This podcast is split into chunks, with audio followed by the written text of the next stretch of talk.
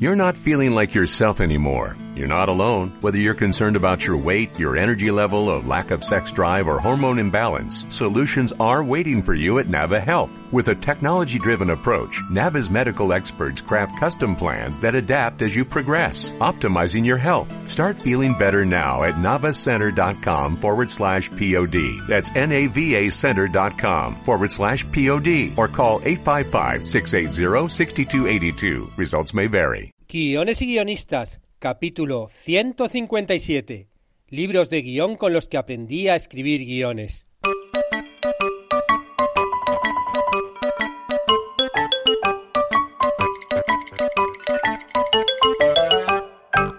Buenos días a todos, bienvenidos a Guiones y Guionistas, el podcast con el que todos podemos aprender a hacer guiones y en el que el guionista es el rey. Cada semana salimos al aire con dos programas en los que vemos un nuevo elemento, técnica o herramienta para que sepáis más del literario mundo de los guionistas y el bibliotecario arte de los guiones.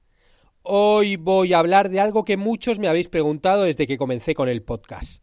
Voy a hablar de libros de guion y voy a hacerlo desde la experiencia propia. Voy a hablaros de los libros de guion más importantes que he leído en mi vida y que aprendí de ellos con más importantes quiere decir que bueno que he leído muchos muchos muchos pero que dependiendo del momento de, mi vida que fuera ese libro no de repente es que, me hiciera falta que me viniera bien por algo en concreto o que o que bueno que luego me, diera un manual que me diera un, un, sistema o algo que luego he reproducido en, en mis guiones o en mis cursos. El caso es que bueno voy a voy a voy a seleccionar algunos libros de ellos solo en el podcast de hoy y los voy a y los voy a hacer públicos. Algunos de los libros de los que voy a hablar ya están descatalogados y son difíciles de, conseguir. Con lo cual, bueno, voy a hacer una pequeña biblioteca para, para los suscriptores de guiones y guionistas y en la zona de descargas voy a subir los, los libros de guion para que podáis consultaroslos. Voy a comenzar subiendo el manual del guion de Sid el guion de, Robert McKee y Anatomía de guion de John Truby, que son tres clásicos que, bueno, ya están, ya están en la web para los suscriptores en, en la zona de descargas para, para que los echéis un ojo. Y os recuerdo que hasta el martes que viene los suscriptores también pueden descargarse los, los tres planners y los dos generadores de historias. Lo digo por si hay alguien que se quiera apuntar a la plataforma, bueno, pues que aproveche que de aquí al martes, además de los cursos, va a poder descargarse los planners y, los generadores. Y os recuerdo que en la plataforma de cursos de guiones y guionistas esta semana tenemos dos clases más, además de la del documental que, que, vimos hace dos días. Continuamos con el curso de guion de cómic y ya estamos en la segunda clase en la que vamos a ver cómo crear la historia y el argumento de nuestro cómic la importancia de la documentación y cómo crear los personajes. Además, bueno, voy a dejar en la zona de descargas un ejemplo de argumento de cómic,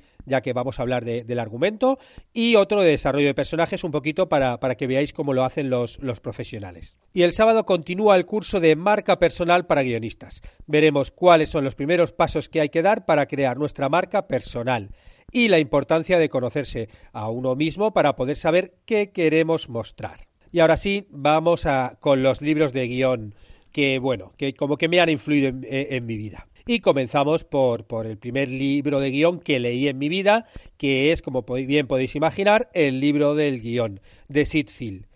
Para situaros un poquito, estábamos en mediados de los años 90, bueno, yo eh, mirando la fecha de cuando me lo compré es del año 94, y bueno, me junté con mi amigo Ángel Pariente porque queríamos escribir un largometraje. Pero, claro, como nos pasa a todo el mundo, cuando quieres escribir y no sabes cómo, pues no sabían ni por dónde empezar. Entonces, bueno, pues me, compré el libro de Sitfield y ahí leyéndolo nos dio un poco las, las primeras claves a la hora de, de escribir un guion de largometraje, sobre todo en cuanto a la estructura. Claro, estamos hablando de mediados de los 90, que era una época que no había tanta información como ahora. Ahora en Internet, la verdad es que cualquier duda que tengas, si buscas un poco, pues lo puedes, lo puedes solucionar gracias a, bueno, cosas como por ejemplo este podcast. En el libro de, de Sitfield yo fue donde por primera vez escuché eh, que existía la estructura en tres actos, con un principio, un medio y un final, ¿no? o planteamiento, confrontación y resolución, como lo llamaba él y el concepto de los plot point y de los, los puntos de giro, ¿no? que sobre todo él, incidía los, los puntos de giro del final de los, de los dos primeros actos, ¿no? del primer acto y, de, y del segundo. Y esto la verdad es que nos resultó tremendamente útil para, para, escribir Boinas Verdes, que es el, es el guion que escribimos juntos yo. Tener claros, antes de empezar a escribir, el principio, los dos puntos de giro, ¿no? El del primer, el del final del primer acto y el del segundo acto, el clímax y el final, la verdad es que fue como el mayor aprendizaje que tuve en ese libro que, y que todavía utilizo en mis, en mis guiones, ¿no? Quitando el tesoro de Jodoul, que no sabía cómo iba a acabar ni hacia dónde iba, bueno, sí que como que yo también aconsejo siempre, antes de ponerte a escribir, tener claros por lo menos esos. Más tarde adquirí prácticas con cuatro guiones, también de Sitfield, que bueno, ya hablé de este libro cuando analicé Telma y Luis y El silencio de los corderos. Os dejo el link por si acaso no los habéis escuchado. Este libro a mí, la verdad es que, me supuso ver de forma práctica cómo aplicaba Sitfield su, su paradigma eh, eh, en cuatro películas, además cuatro peliculones de, de, ese momento, ¿no? Las dos anteriores, junto a Terminator 2 y Bailando con Lobos. Y además, una cosa estupenda que tiene, que tiene este libro es que incluye largas entrevistas con los guionistas, por lo que es un libro muy útil para entender el proceso de escribir un guion. Es algo que, bueno, imaginaros, ¿no? Si de repente de vuestras películas eh, favoritas podéis hablar con el guionista que te cuenta un poquito, pues, desde que le surgió la idea, cómo fue su proceso de trabajo, cuáles fueron sus dificultades. O sea, la verdad que está muy bien ese, ese libro, ¿no? Y en esa época, también para escribir este, este primer guion que escribí, fue cuando conocí cómo convertir un buen guion en un guion excelente de, Linda Seger, que bueno, es otra, otra de las clásicas analistas de guion y, teóricas. Y la verdad es que es un libro que se complementa muy bien con el de Sitfield. También explica la estructura en tres actos, con lo cual, bueno, pues me ayudó un poquito más a, afianzar en los conceptos y algunos conceptos importantes que fui integrando en la, en la escritura de mis guiones. Algunos ejemplos, por ejemplo, eh, en lo del catalizador, ¿no? O el detonante, es decir, el elemento que hace arrancar la trama y define la, columna vertebral de la historia. Que esto yo creo que Sitfield lo hablaba de él, ¿no? Y este es el hecho que hace que el personaje principal se ponga en movimiento y nos presenta un poco lo que, lo que Linda Seger denomina como la cuestión central de la película. Es decir, la situación que debe ser resuelta a lo largo de todo el metraje. Y que, bueno, suele resolverse en el clímax al final de la película. Y esto como que ya como que te complementa, ¿no? a los puntos que tenemos que saber antes de empezar a escribir el guion, ¿no? Eh, si conoces el, principio, el detonante, los dos puntos de giro, yo también incluiría un punto medio y luego el clímax y, el final, ya esos son como los, los puntos importantes del guion. Otro concepto que aprendí es la necesidad de crear obstáculos que impidan al protagonista conseguir su objetivo sobre todo, sobre todo lo de los obstáculos es fundamental eh, para mantener la tensión en el, segundo acto. Y claro, y Linda Seger también te habla de la diferencia del uso de, la barrera, la complicación y el revés, ¿no? Que son distintos tipos de, obstáculos dependiendo de eso, de, de, a dónde te llevan y, de, y también del tipo de obstáculo que es, ¿no? El revés, por ejemplo, es un obstáculo de 180 grados, ¿no? Que te hace dar vuelta totalmente la trama realmente sí que es un buen complemento al libro de Sitfield. De, la misma autora, de Linda Seger, también leí Cómo crear personajes inolvidables, que es un libro que no solo me ha sido útil para desarrollar los personajes de mis guiones, sino que también me ayudó a montar el curso de desarrollo de personajes que hay en la plataforma de guiones y guionistas. Es un libro muy completo, que va desde la investigación necesaria para crear un personaje y cómo caracterizarlo, hasta, bueno, luego hace cómo hacerle los diálogos a ese personaje, incluso la creación de personajes no realistas. Y ahora que todavía estamos de luto por el fallecimiento de su autor, también hay que recordar otro de los libros clásicos del mundo del guion, Las aventuras de un guionista en Hollywood, de William Goldman. Un libro muy divertido, ¿no? que es bastante entretenido leerlo, en el que Goldman nos habla de su experiencia como guionista en la meca del cine. En ese libro el mayor aprendizaje es el clásico nadie sabe nada sobre la industria del cine. Esa frase me imagino que la habréis oído más de una vez,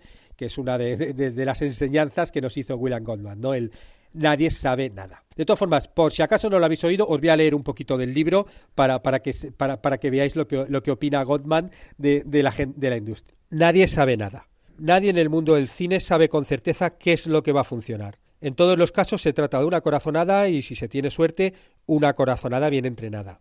No saben nada cuando la película está terminada.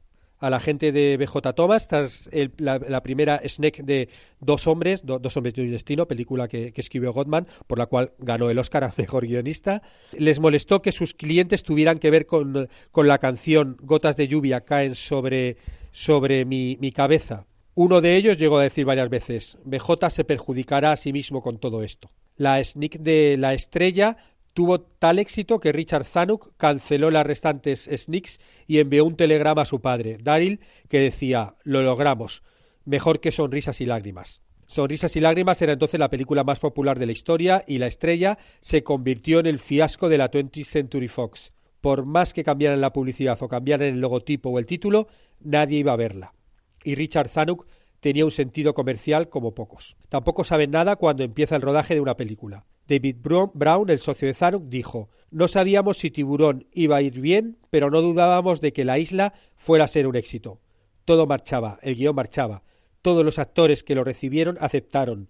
No supe nada hasta varios días después del estreno, cuando me encontré con Lew Wasserman en una librería y me dijo David, no quieren ir a ver la película. No quieren ir a ver la película. Quizá la frase más escalofriante de la industria cinematográfica. Entonces, si la gente mejor preparada no sabe nada tras las sneak previews y no saben nada durante el rodaje, no es de extrañar que los ejecutivos no sepan nada cuando tienen que decidir si sí o si no.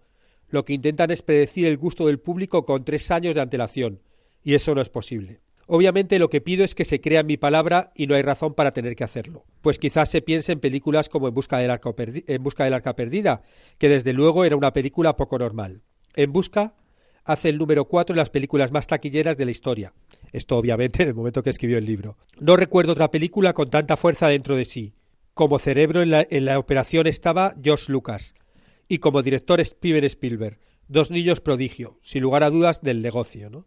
Todos lo saben ya pero lo que no es tan conocido es que En busca del arca perdida fue ofrecida a todos los estudios. ¿Y todos la rechazaron? Todos menos la Paramount. ¿Por qué la Paramount aceptó? Porque nadie sabe nada. ¿Por qué los demás estudios la rechazaron? Porque nadie sabe nada. ¿Y por qué la Universal, el estudio más poderoso de todos, no aceptó la Guerra de las Galaxias? Una decisión que les habrá costado mil millones de dólares. Cuando sumen todo lo que habrán dado las segundas partes, los juguetes, libros, videojuegos y demás. Porque nadie, nadie, ni ahora ni nunca, sabe lo más mínimo sobre lo que irá bien o no irá bien en taquilla. Eso es lo que pensaba William Gottman, que, en paz descanse, y, es lo que pensaba de la industria, con lo cual, bueno, eh, yo creo que nos reconforta un poco esta frase, porque, bueno, hay veces que la gente nos habla con una seguridad de las cosas, cuando luego en el fondo realmente todo el mundo tiene, bueno, todo el mundo de las industrias tienen éxitos, tienen muchos fracasos, cuando hicieron esos fracasos pensaron que iban a funcionar, o sea que, que realmente esto no es física, bueno, hay gente que opina que es arte, otros que no, da un poco igual, es cine y realmente nadie sabe nada. También a mediados de los años 90 tuve mi primer contacto con los libros de series televisivas. Yo estaba un poquito preparando mi tesis doctoral que trataba sobre series españolas y claro, conseguí muchos libros sobre, sobre series. De todos los libros que manejé, quiero recordar dos, El relato electrónico y Writing Log Running Television Series. Los dos son una recopilación de artículos de varios autores. En el relato electrónico, sus artículos analizan todo tipo de series, desde culebrones y series médicas hasta series familiares y TV movies. El artículo que me resultó más útil es la tipología de series televisivas de Jesús González Requena, que fue, bueno, fue profesor mío en la, en la Complutense con la lectura de este, de este artículo, la verdad es que es la primera vez que me planteé las diferencias estructurales entre unas series y otras. El hecho, pues eso, de que hay series episódicas, otras que tienen tramas en continuidad y un poquito todas las variantes.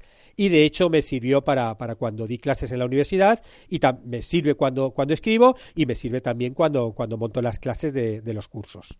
Writing Long Running Television Series es la transcripción de las charlas de un workshop sobre series que organizaron en Siches en el año 1993. El capítulo que me resultó más útil es el que analizan la estructura de las series según su duración. Allí se ve la estructura en dos actos de las sitcoms, la estructura en cuatro actos más un tag de las series de una hora y la estructura en siete actos de las TV movies. Claro, yo tampoco había visto el tema de lo de las series, lo de los actos, ¿no? los cortes de publicidad, todo esto, y, la verdad es que fue como bastante clarificador. Aunque si realmente queréis aprender sobre cómo se escribe una serie desde dentro, tenéis que recurrir a una novela. ¿Una novela? Sí, sí, una novela, nada de manuales de guion. Me refiero a Saga de Tonino Benaquista que está, bueno, esta es la típica novela de los guionistas. Yo creo que es una novela que todos guionistas conocemos, eh, los guionistas profesionales y los que estén aprendiendo, pues bueno, pues me imagino que alguno lo conocerá, otro no.